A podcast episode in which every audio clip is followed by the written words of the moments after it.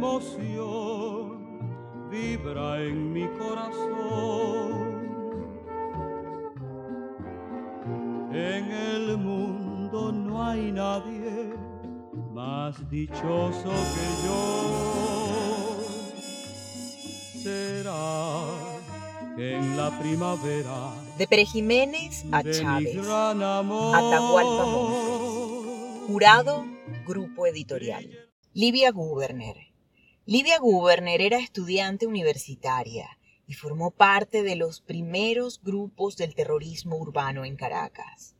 Sobre su muerte se ha tejido una leyenda que no se ajusta en absoluto a la realidad, porque la verdad es que ella y un grupo armado intentaron el primero de noviembre de 1961 asaltar la quinta La Hogareña, ubicada en la avenida principal de las Acacias sede de la organización, que daba hospedaje a los cubanos anticastristas que llegaban huyendo de la furia asesina de la revolución y que se encontraban refugiados en Venezuela. Liderados por el periodista Salvador Romani, la gente que estaba dentro del inmueble y un policía uniformado recibieron a balazos a los atacantes que, ante la sorpresa, descontrolados optaron por huir. Livia trató de abordar un pequeño automóvil, un Volkswagen donde la esperaba uno de sus compañeros, y cuando abrió la puerta recibió un disparo, obviamente accidental, por parte de su camarada. Ese disparo le causó lesiones mortales. La llevaron primero a la casa de un médico del PCB. Alcides Rodríguez, quien al examinarla en el sitio la declaró muerta. De allí la llevaron a su casa y la entregaron a su padre, diciéndole que la habían matado los cubanos. Entonces comenzó la leyenda del heroísmo de la joven estudiante y su asesinato por parte de quienes estaban en la quinta La Hogareña. Hay quienes han afirmado que el autor del disparo mortal fue Clodosvaldo Rusián, quien mantenía un noviazgo con Lidia. Nunca confirmamos esa información e incluso años más tarde capturamos a un sujeto que al rendir declaración nos reveló haber estado en el asalto a la hogareña. Lo confirmamos por los detalles tanto del accidente como de los traslados ya mencionados, al médico y a la casa de los padres de la joven. Todos fueron exactos.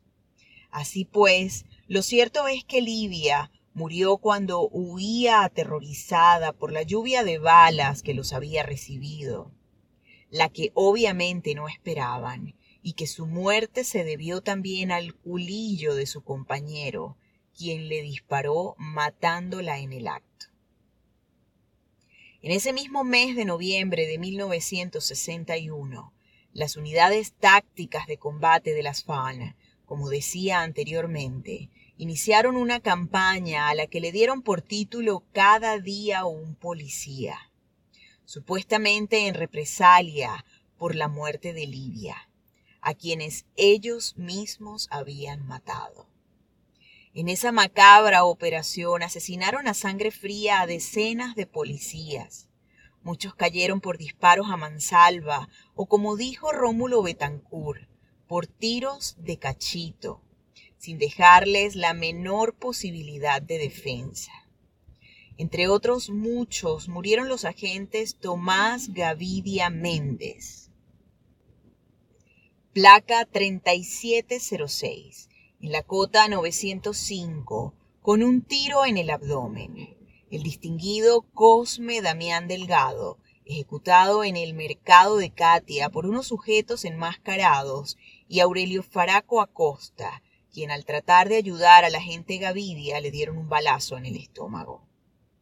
El 30 de noviembre murieron dos oficiales de Digepol y seis resultaron heridos por fragmentos de granadas de mano frente al Partido Comunista de Venezuela, cuando se disponían a allanar su sede por órdenes del ministro de Relaciones Interiores.